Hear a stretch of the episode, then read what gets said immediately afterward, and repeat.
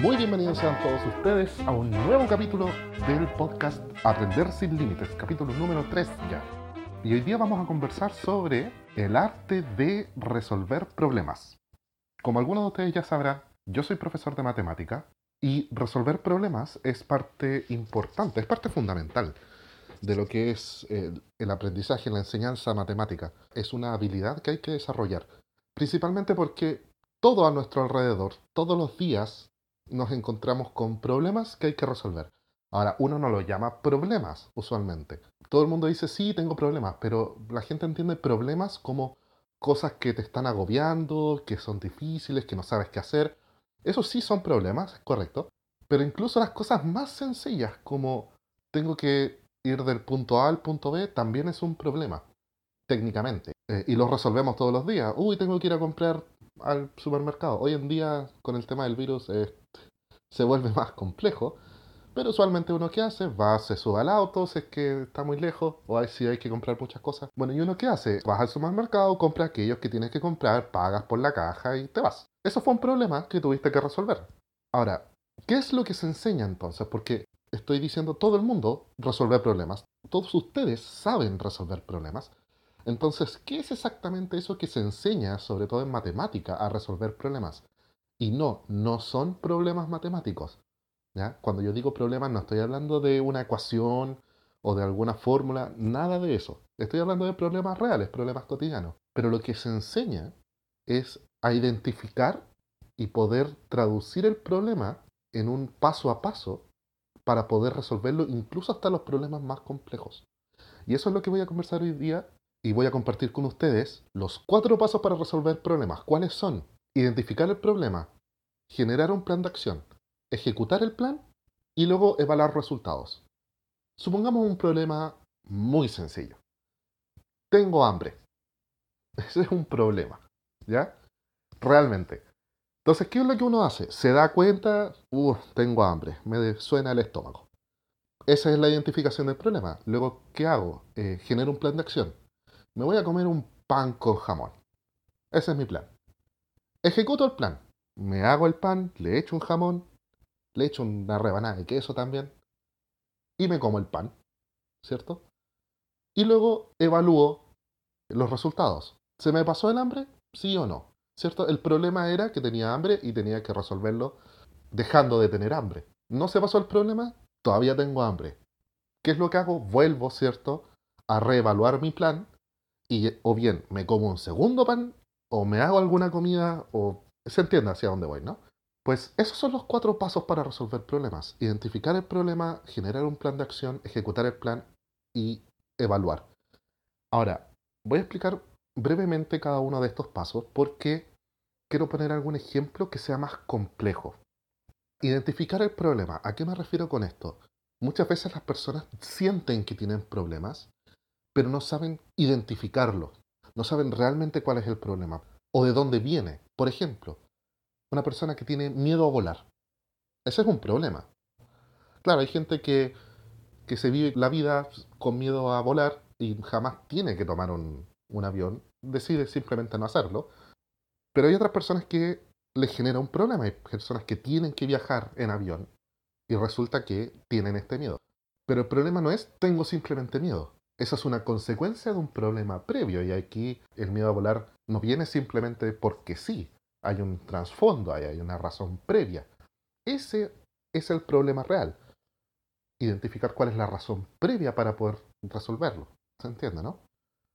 Entonces, cuando uno tiene un problema, y aquí la invitación es, tomen algún problema que tengan hoy en día en su vida y traten de identificar cuál realmente es el problema. ¿Cómo es ese problema un problema para ti? ¿En qué te está afectando? ¿Qué es lo que necesitarías para que deje de ser un problema? Sobre todo, ¿cómo te gustaría a ti o cómo se vería la realidad si resolvieras ese problema? ¿Cómo luciría tu vida si ese problema lo resuelves? ¿Cómo cambiaría tu vida si ese problema se resuelve? Entonces, identificar esas cosas te ayudan a identificar de mejor manera cuál es el problema real que tienes. Muchas personas tienen problemas que no son problemas realmente. ¿Ya?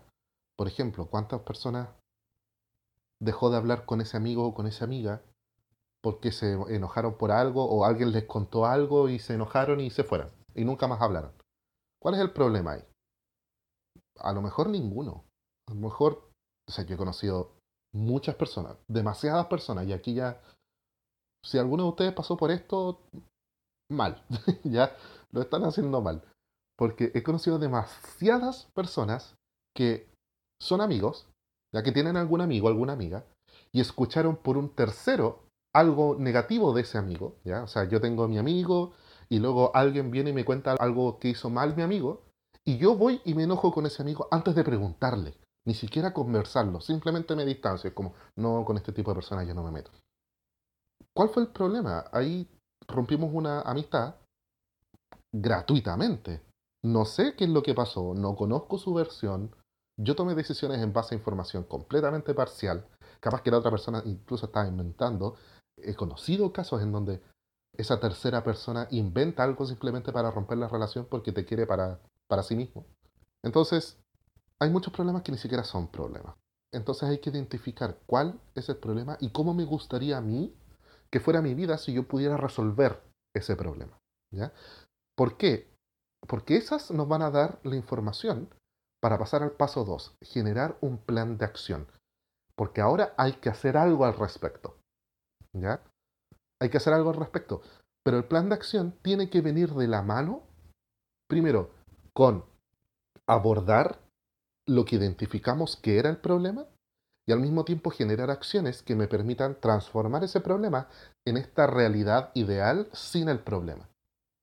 Entonces generas tu plan de acción. Así como tenía hambre, ojalá no tenga hambre, ojalá esté satisfecho, entonces el plan de acción es comer, algo tan sencillo como esto. A lo mejor el plan de acción es, pucha, me gustaría recuperar esa amistad, pero no sé y hay un montón de miedos asociados, ¿cierto? Pero si tu, si tu situación actual, si tu problema es, tengo una ruptura, o puede ser una ruptura amorosa también, tengo una ruptura acá, y me gustaría resolver ese problema sabiendo qué pasó, tratando de resolver nuestros conflictos. Y de manera ideal, o bien volver a tener un contacto con esa persona, o a lo mejor simplemente poder quedar en paz con ese pasado, teniendo las cosas claras y por último poder seguir adelante. El plan de acción asociado a resolver ese problema va a ser la invitación a tener que conversar, acercarse y conversar con esa persona, ¿cierto? Luego se ejecuta el plan, ¿ya? El plan lo llevas a cabo, es así de simple. Lo pensaste, lo armaste, ahora lo haces. No sirve de nada un buen plan si no se lleva a cabo. Es simplemente un lindo dibujo en tu mente, ¿ya?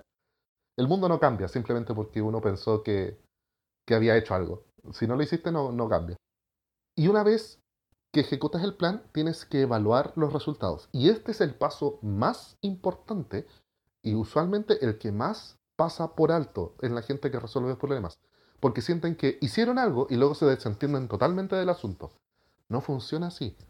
Porque puede ser que tu plan fallara en algún aspecto. A lo mejor hubo un factor que no tomaste en consideración, alguna variable, o a lo mejor surgieron nuevas cosas en el momento de ejecutar el plan y ahora tienes nuevos problemas a los cuales tienes que abordar para poder resolver el problema más grande. O a lo mejor entraste y creaste un plan perfecto, pero resulta que el plan venía con información equivocada. Al momento de identificar el problema, quizás había información errónea. Y ahora conoces la información correcta y tienes que replantear el plan. Entonces, eso es toda parte de la evaluación final. Identifico el problema, creo un plan de acción, ejecuto mi plan y evalúo. Y en esa evaluación, la pregunta que tú tienes que hacer es, ¿se resolvió el problema? ¿El problema está resuelto? De alguna forma en que para mí sea satisfactoria en ese escenario que yo creé en el paso 1 en donde yo decía, así me gustaría que el problema estuviera resuelto. Si la respuesta es no, vuelve al paso 2 o al paso 1. Ahí vas a tener que ver por qué no. ¿ya? A lo mejor le faltó algo a tu plan o a lo mejor no identificaste correctamente el problema. Ahí tendrás que ver, volver a identificar si realmente el problema era tal, cambiar tu plan de acción, a lo mejor agregarle o quitarle cosas, volverlo a ejecutar y volver a revisar. Hasta que el problema está resuelto o hasta que descubres que de hecho no está en tu control resolver el problema. Y esa es otra cosa. Muchas veces tenemos problemas que no están en nuestro control resolver. No depende de nosotros. Y hay que también aprender a soltar esos problemas.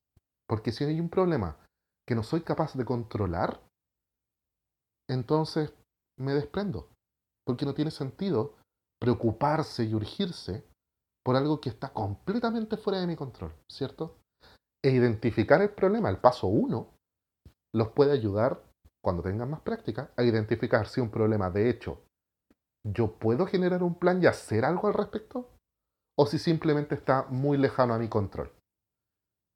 Entonces, el arte de resolver problemas, y esto para mí es un arte porque, sobre todo hoy en día, tiene que hacerse con dedicación, con pasión, con amor, porque estamos enfrentándonos en un año, este año 2020, terrible para mucha gente, una serie de nuevos problemas y es tremendamente importante desarrollar la habilidad, el arte de resolverlos. Espero que les haya servido el capítulo de hoy y nos estamos viendo entonces la próxima semana. Que estén muy bien.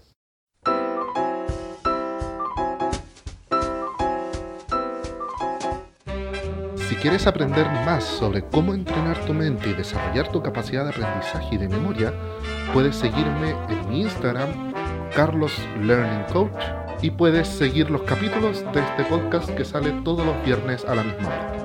Espero que estén muy bien.